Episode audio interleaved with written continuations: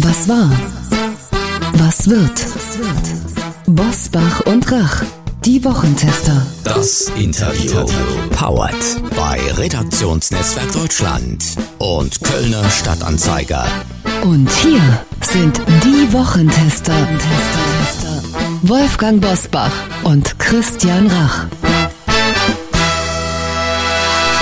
Hallo und herzlich willkommen, Christian Rach hier aus Hamburg. Willkommen auch von Hans-Ulrich Jörges aus Berlin. Sie hören eine Interviewfolge der Wochentester mit Karl Lauterbach.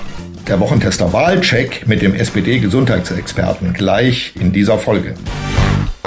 Wir bedanken uns bei unserem Werbepartner Facebook für die freundliche Unterstützung. Die Pandemie hat kleine Unternehmen besonders belastet. Viele haben damit begonnen, mit Hilfe der Tools und Plattformen von Facebook online neue Kunden zu gewinnen. 68 Prozent der befragten kleinen Unternehmen in der EU, die personalisierte digitale Werbung nutzen, sagten, dass diese effektiv sei, um neue Kunden zu finden. Facebook bringt Geschäfte und Menschen zusammen und hilft so kleinen Unternehmen in ganz Europa weiter zu wachsen. Erfahren Sie mehr darüber, wie Unternehmen in Europa über Facebook Kunden finden auf about.fb.com/de/europe. Und hier noch einmal die Adresse about.fb.com/de/europe.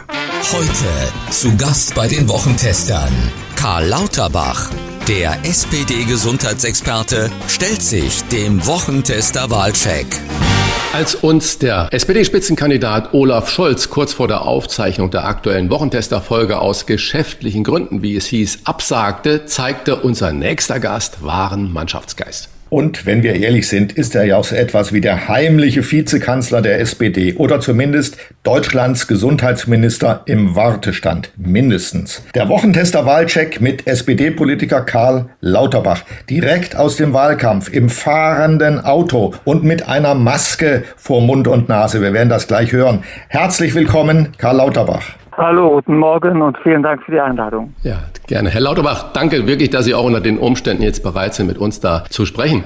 Als Armin Laschet in dieser Woche im Bundestag ihren Spitzenkandidaten Olaf Scholz mit den Worten attackierte, man könne nicht mit Raute, und damit ist wohl diese weltbekannte Handhaltung von Bundeskanzlerin Angela Merkel gemeint, durch die Gegend laufen und reden wie Saskia Esken, haben Sie das als eines Kanzlerkandidaten nicht würdig auf Twitter kommentiert.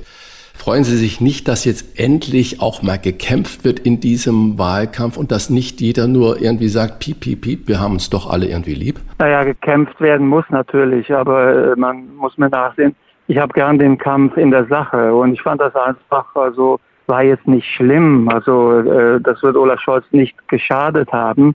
Also ich war überrascht, dass jemand, der also die Nachfolge von Merkel selbst verfolgt und also sich in der gleichen Liga dann wie also Merkel, Macron oder andere sehen möchte, dass er sich also auf so einen Spruch dann in der wichtigsten Redezeit also einlässt, der eher also an die junge Union erinnert. Also das ist ein ganz flotter, schneller Spruch, den ein junger Unionist oder meinetwegen auch der RCDS, also der Studentische Bund der Union, also loslassen kann, aber es war doch relativ wenig für so eine Prime-Time-Gelegenheit, wo alle gewartet haben, schafft der Armin Laschet es nochmal, also kann der einen neuen Inhalt anbieten. 25 Prozent für die SPD in der aktuellen Forsa-Umfrage. Wie erklären Sie sich, lieber Herr Lauterbach, diesen enormen Erfolg? Das kann doch nicht nur der eine Lacher von Laschet im Flutgebiet gewesen sein, oder? Nein, das war es auf keinen Fall, was da den Ausschlag gegeben hat. Es ist, glaube ich, bei den Bürgern so, dass die Menschen ein feines Gespür dafür haben, wer in einer Zeit vieler Veränderungen, also vieler Herausforderungen so etwas meistern kann und wo man sich Sorgen hat. Und äh, Armin Laschet, ich kenne ihn ja auch schon seit sehr langer Zeit. Ich habe in Aachen studiert, woher er kommt, war früher auch mal Mitglied der Union bekannterweise.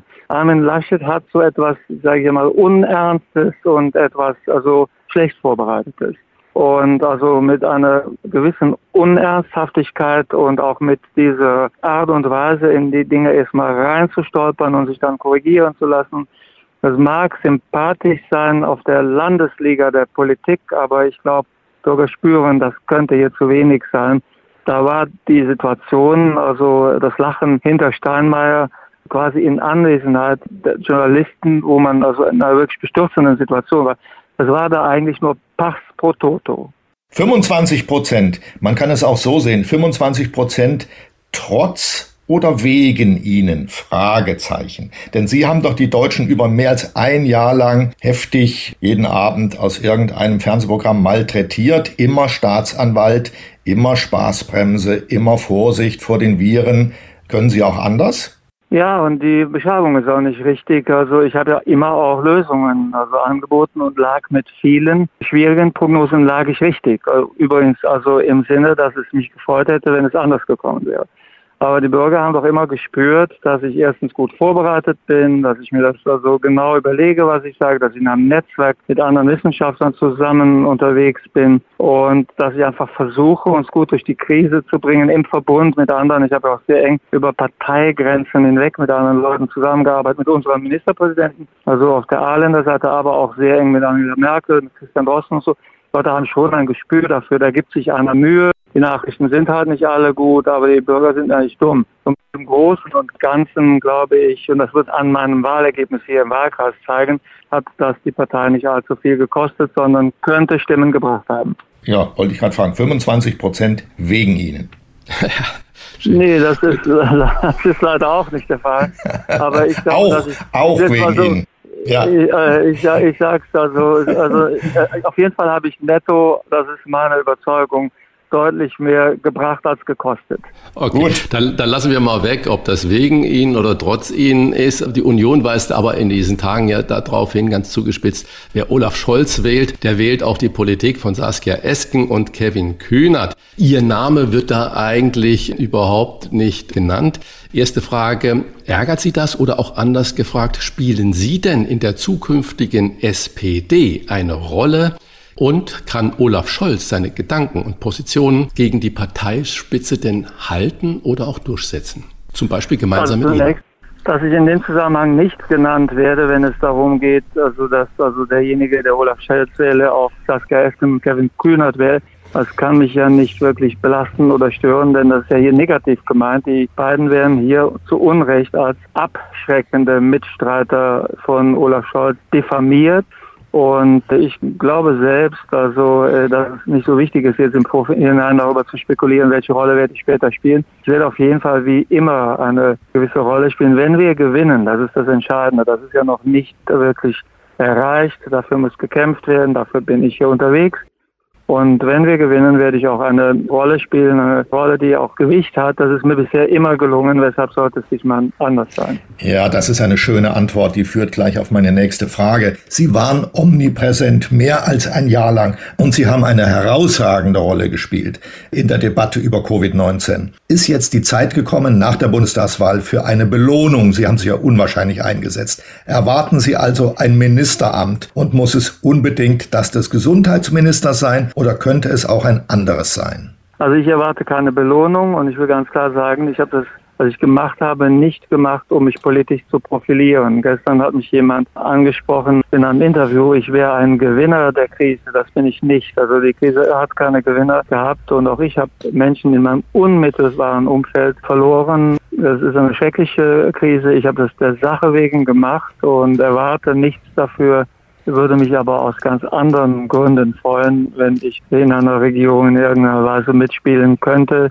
weil ich das gerne mache und überzeugt bin von der Arbeit, aber also ich erwarte keine Belohnung und mein Leben ginge auch weiter, wenn es nicht so ist. Hat Olaf Scholz Ihnen gegenüber schon mal gesagt, mein Lieber, du bist dabei? Erstens, wenn es so wäre, würde ich es nicht öffentlich sagen. Und wie gesagt, wir müssen erstmal gewinnen, das ist das Entscheidende. Und dann sehen wir dann weiter. Und dann ist es ja eine komplexe Arithmetik, käme ja auch darauf an, mit wem wir regieren, wie viele Ministerämter wir überhaupt haben. Also ich tue mich immer schwer damit, wie Christian Lindner, der sich also schon festlegt, genau wie Habeck, das muss das Finanzministerium sein.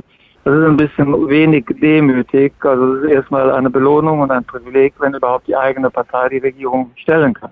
Das muss ich einfach mal fragen. Sie haben geschildert, wie Sie verfolgt werden von Hass, Missgunst und auch aggressiven Drohungen die ganze Zeit. Das kann ich gut verstehen. Wer sich in dieser Frage zum Fenster rauslehnt, der hat das zu erwarten. Sie haben es wirklich ganz dick abbekommen. Ich will mal die umgekehrte Frage stellen.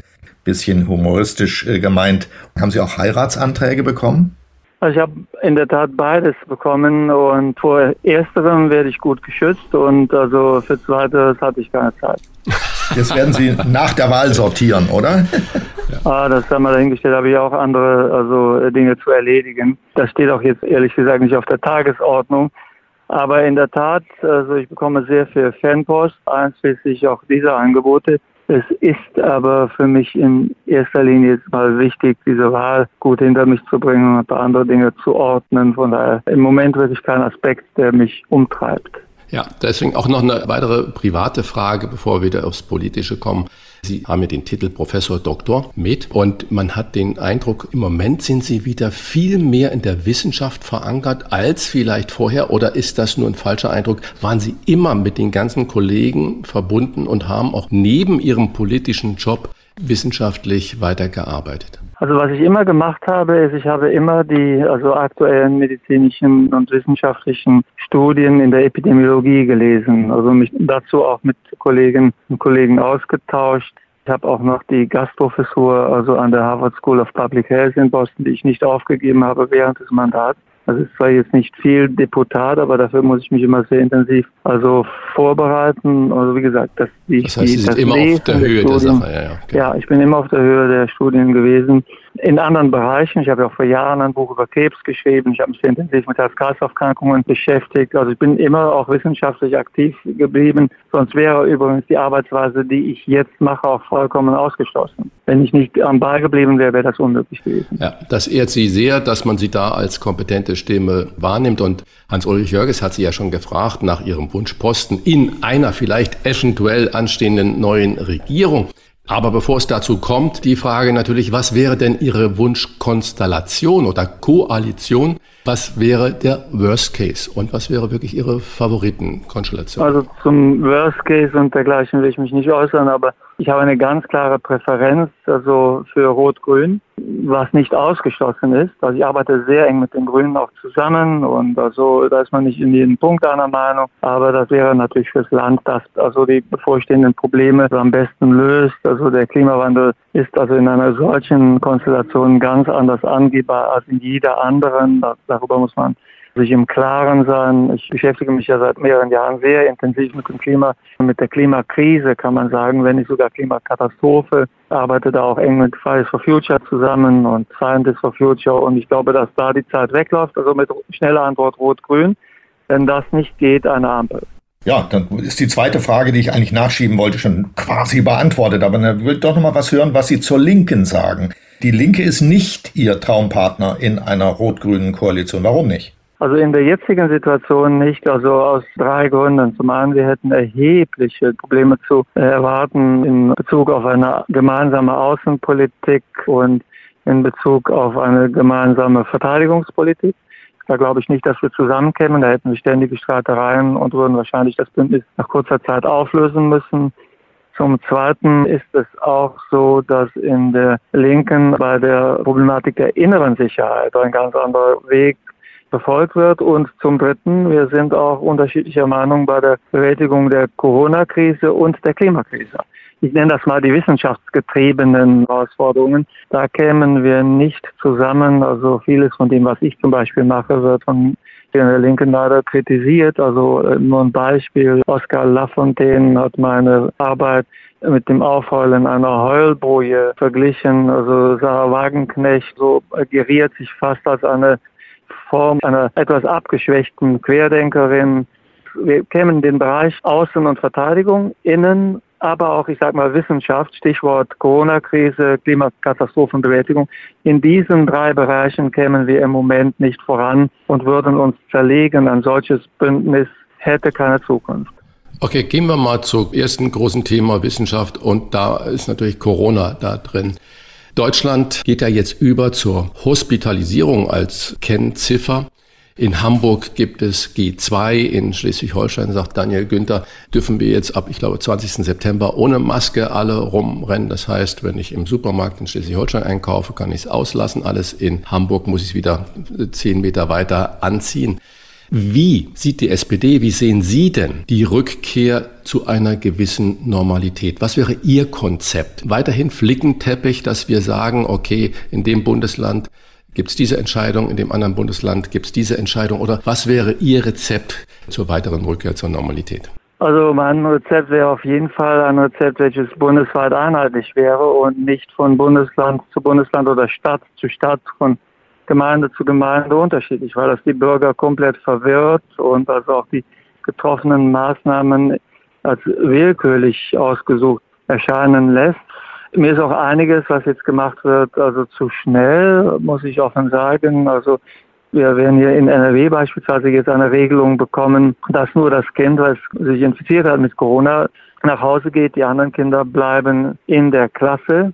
Das bedeutet, dass man also dann in diesen Schulen Corona wie Bauchweh also behandelt, wo auch nur das Kind mit Bauchweh nach Hause geht. Die anderen Kinder bleiben in der Klasse. Das wird schwierig werden. Das werden wir auch nicht lange durchhalten. Also ich hoffe, dass wir nach der Bundestagswahl wieder die Kraft haben, nochmal zu einer MPK zusammenzukommen und uns überlegen, was wir machen. Denn die Fallzahlen, da hat Christian Drosten ja recht, die Fallzahlen werden ja sehr stark steigen. Also ist ja klar, was ist jetzt in einigen Bereichen ein Intermezzo, da kann man aus wahlkampftaktischen Gründen auch nochmal etwas Freiheit anbieten. Ich äh, halte es zwar nicht für innerlich richtig, aber zum Schluss wird es so sein, aber das halten wir nicht lange durch und dann kommen wir hoffentlich wieder zu mehr Einheitlichkeit und Vorsicht mhm. auf Bundesebene. Aber das sagen Ihre SPD-Kollegen in Hamburg, äh, gehen ja da auch ihren eigenen Weg.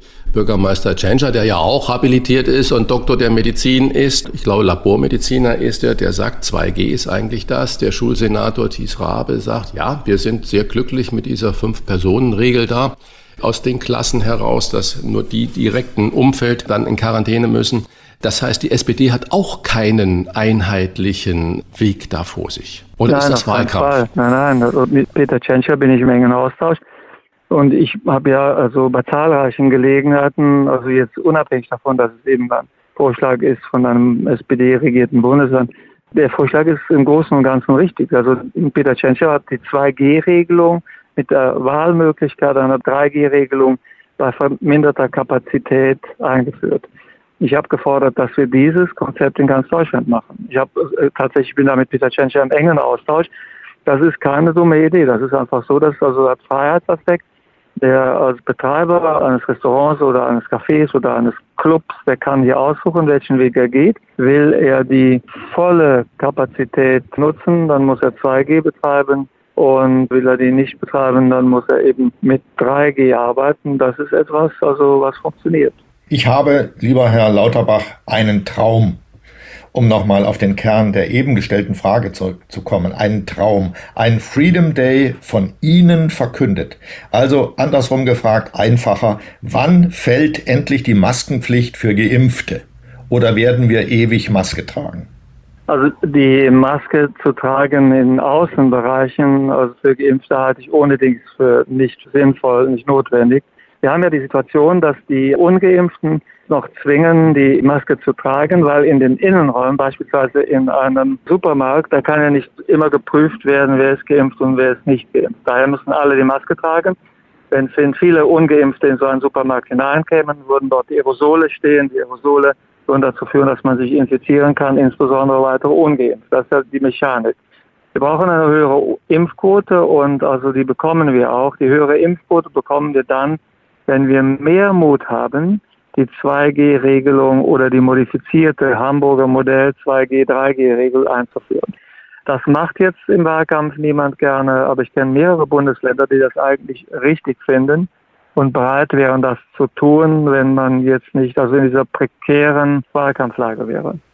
Ein zweites großes Zukunftsthema, lieber Herr Lauterbach, ist der Klimawandel. Überall wird jetzt im Wahlkampf darüber gestritten. Wenn die SPD regieren würde und Sie könnten ganz alleine entscheiden, Sie, Karl Lauterbach, mit welcher Maßnahme würden Sie beginnen? Was wäre Ihre erste Entscheidung für mehr Klimaschutz? Wie gesagt, ist ja das Thema, mit dem ich mich auch sehr intensiv beschäftige. Ich arbeite gerade an einem Buch dazu und das Erste, was wir machen müssten, also wäre eine massive Beschleunigung der Ausbaumöglichkeiten der Stromkassen, der Photovoltaik und auch also der Windenergie.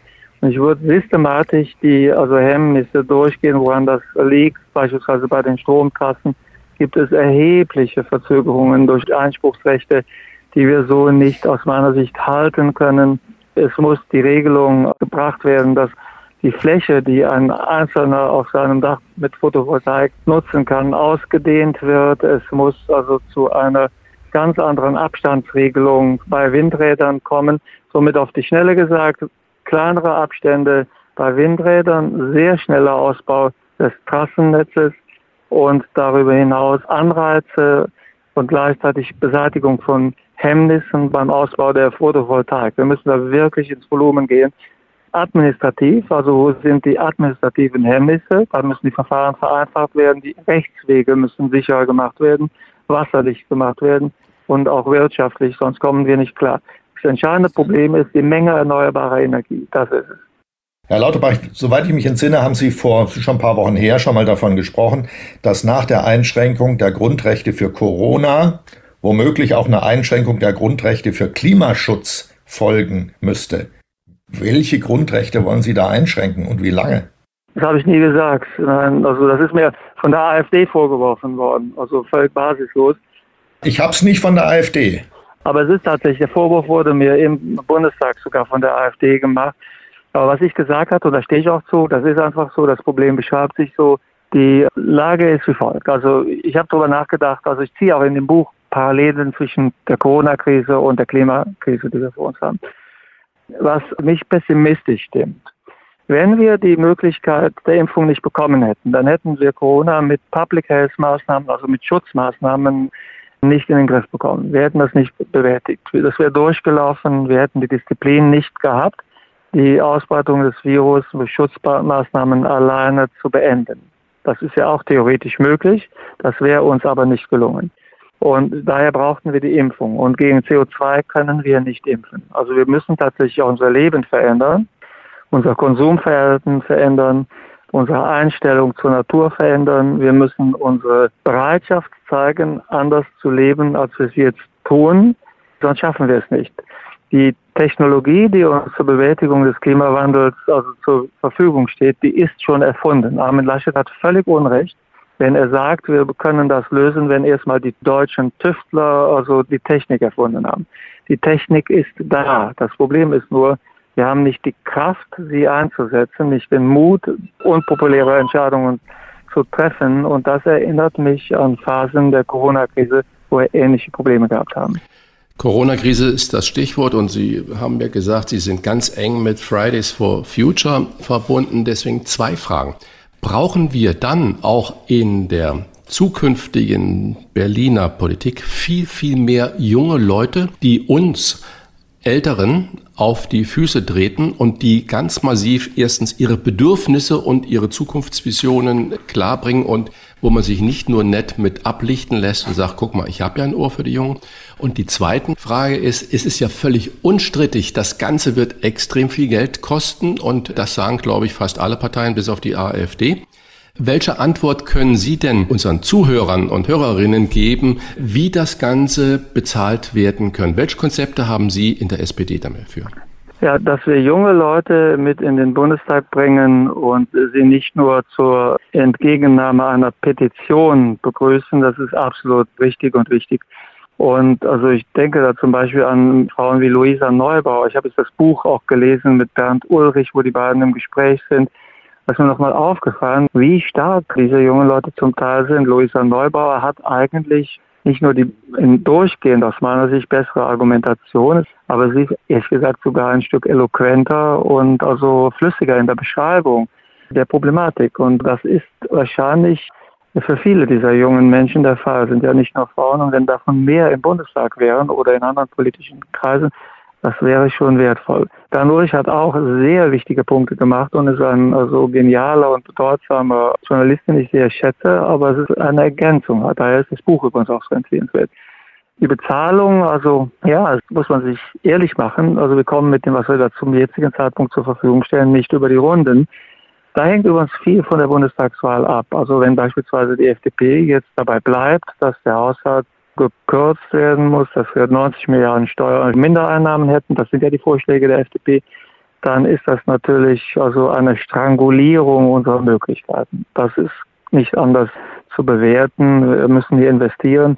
Die Ausgaben, die vor uns liegen, die sind massiv unterschätzt. Also wir müssen überlegen. Also wir brauchen einen Ausbaufahrt, wie wir ihn noch nie gehabt haben.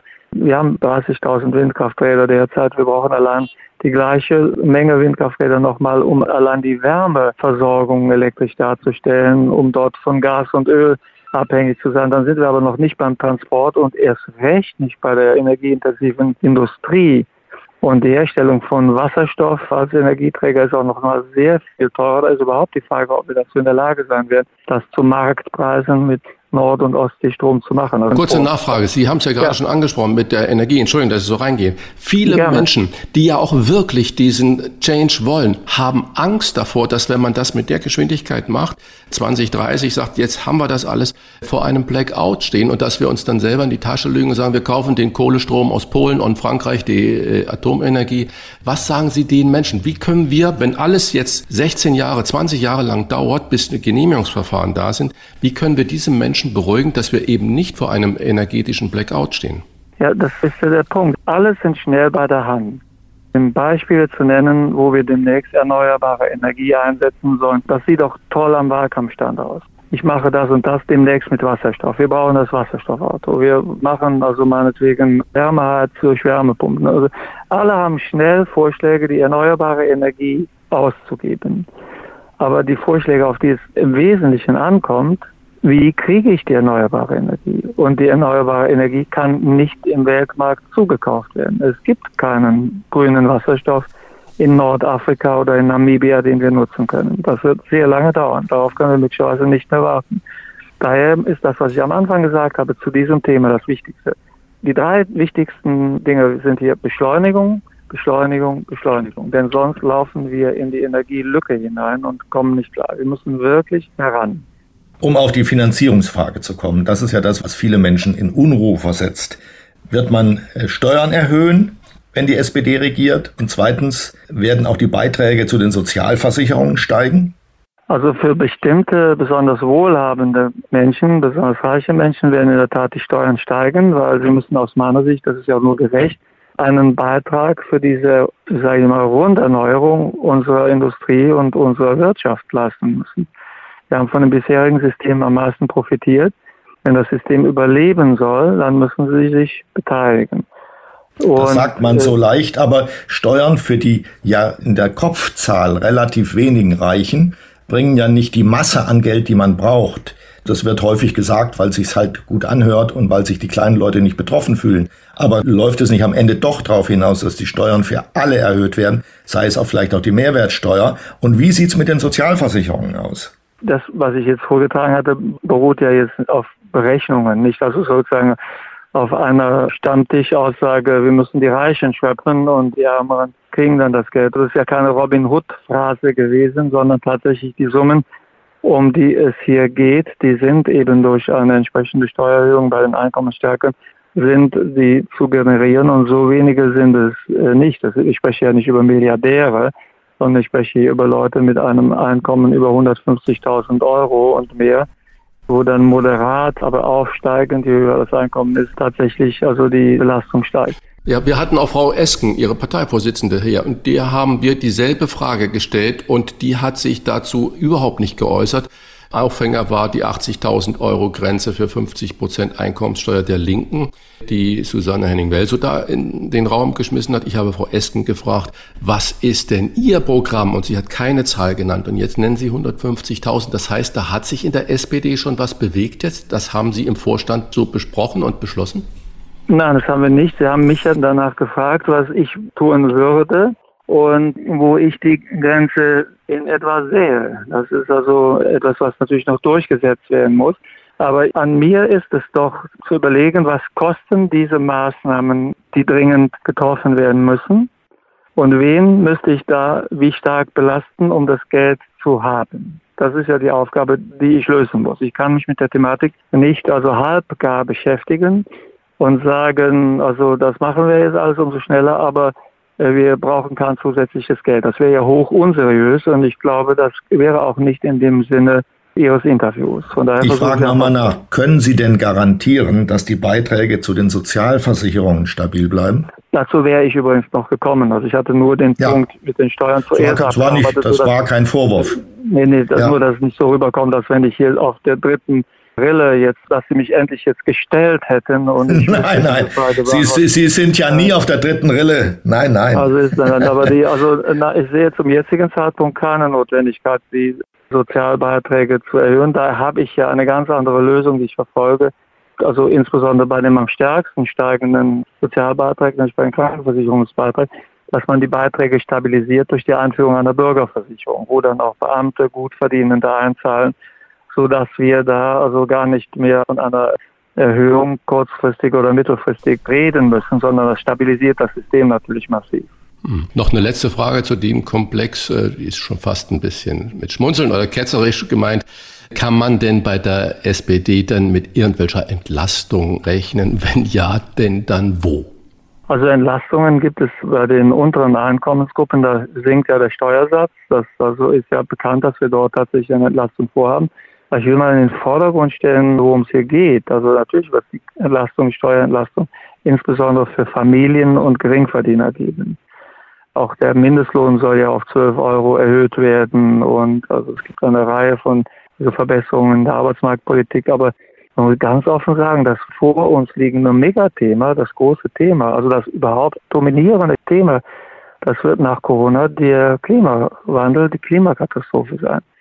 Darauf müssen wir uns konzentrieren. Also das ist wirklich etwas, was also an Bedeutung massiv gewinnt. Da hängt übrigens auch unser Wohlstand von ab. Das ist ja ganz klar. Also stellen wir uns mal vor, man wird so wie die FDP machen. Ich mache hier keinen Wahlkampf, aber ich bringe ein Beispiel. Die FDP kommt also mit dem CO2-Preis sagt, das regelt alles der Markt. Der Markt, der Markt, der Markt, der Markt, der Markt. Und der Markt regelt hier aber nichts. Also, weil tatsächlich, wenn ich den, das 1,5 Grad Ziel erreichen will, dann müsste der CO2-Preis bei den einfachen Dingen, zum Beispiel beim Benzin oder beim Diesel oder beim Heizen, müsste der so hoch sein, dass das also für große Teile der Bevölkerung vollkommen unbezahlbar wäre.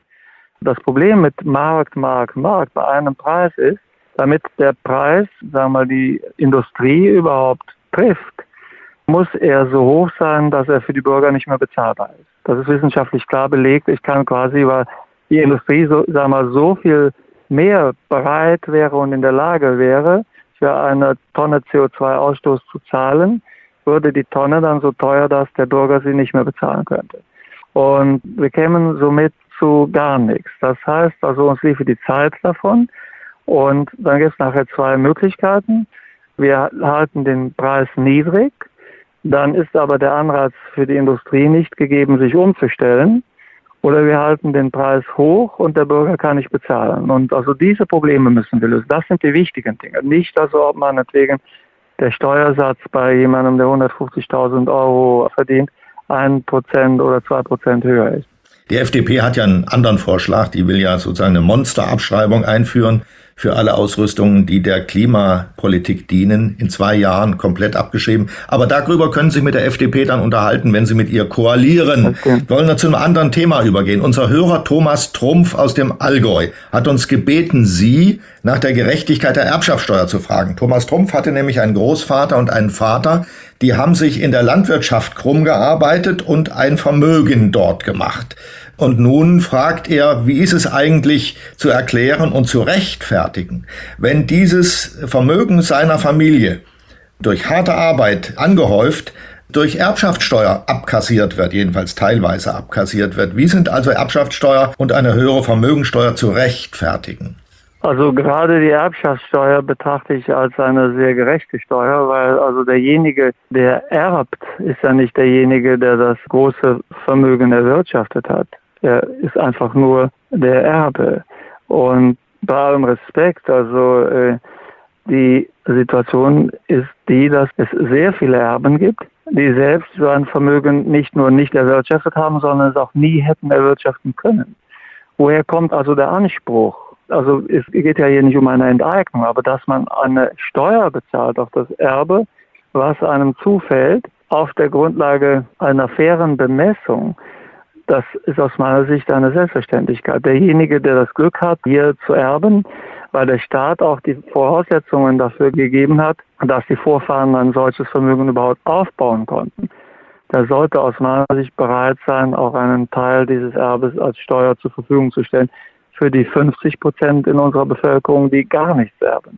Niemand hat sich ja selbst ausgesucht, in welche Verhältnisse er geboren wird. Das ist doch einfach hoch ungerecht. Also die 50 Prozent Menschen, die in Familien geboren werden, die nie etwas erben, denen ist das ja nicht vorzuwerfen, sondern also die brauchen ja auch eine Unterstützung, eine Hilfe und somit gerade hohe Erben. Es geht hier nicht um kleine Erbschaften, ein kleines Haus oder ähnliches oder eine Wohnung, darum geht es ja nicht, sondern sehr hohe Erbschaften. Da finde ich das mehr als gerecht. So, bevor wir jetzt zum Ende kommen, Herr Lauterbach, wollen unsere Hörer, Hörerinnen Sie natürlich noch mal ein bisschen besser kennenlernen. Uli Jörges hat ja vorhin schon mal ganz suffisant die Frage gestellt, ob Sie denn auch Heiratsanträge bekommen und wir werden, wenn Sie mitmachen, Ihnen sieben Fragen stellen, die Sie mit entweder oder, wo Sie dann sagen, lieber das oder lieber das und einmal dürfen Sie auch sagen, weder noch. Haben Sie noch die zwei Minuten Zeit mitzuspielen? Die habe ich auf jeden Fall sehr gerne. Okay, ich fange da einfach an. Die verflixten sieben. Köln oder Berlin? Beides. Nee, das, das war jetzt aber schon wie ihr wieder noch. Ne? Ja, das war ja schon wieder noch. Okay. Da, da, dann Köln, okay. Okay. Auto oder Fahrrad? Fahrrad. 3G-Regel oder 2G-Regel? 2G-Regel. Baerbock oder Bartsch? Baerbock. Markus Lanz oder Frank Blasberg? Ich passe. Ja, das geht okay. nicht. Sie können ja sagen, weder noch. Beide. Beide, okay, Beide. gut, wir lassen es stehen. Äh, dann noch eine Frage. Minister oder Abgeordneter? Lieber Minister. Salz oder Zucker? Zucker. So, da sind wir an einem schönen Punkt, das müssen wir den Hörern ein bisschen erklären. Sie essen seit vielen, vielen Jahren salzlos, also überhaupt ohne einen Krümel Salz an ihrem Essen. Wie kommt das überhaupt? Also in vielen Nahrungsmitteln ist ja eine Minimenge Salz darin, sonst ganz ohne Salz könnte man ja nicht leben. Aber ich füge kein Salz zu und esse auch keine also zubereiteten Dinge und auch keine Konserven, somit kein zugeführtes Salz. Es geht darauf zurück, dass ich Ende der 80er Jahre habe ich an einer Studie mitgearbeitet oder habe die Studienleiter gut gekannt und habe die Studie studiert an der Harvard School of Public Health. Da ging es um die Nebenwirkungen von zu hohem Salzkonsum.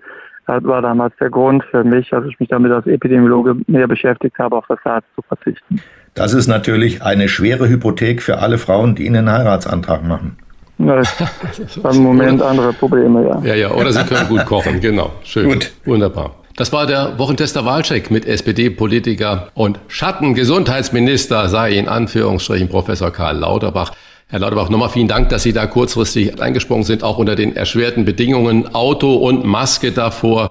Danke für das Gespräch und auch wirklich viel Erfolg am 26. September. Alles Gute! Danke Ihnen für die Gelegenheit. Alles Liebe ja. Ihnen auch. Bis bald. Danke, bis bald. Ja. Das waren die Wochentester, das Interview mit Unterstützung vom Kölner Stadtanzeiger und dem Redaktionsnetzwerk Deutschland. Wenn Sie Kritik, Lob oder einfach nur eine Anregung für unseren Podcast haben, schreiben Sie uns auf unserer Internet- und auf unserer Facebook-Seite. Fragen auch gerne per Mail an kontakt@diewochentester.de.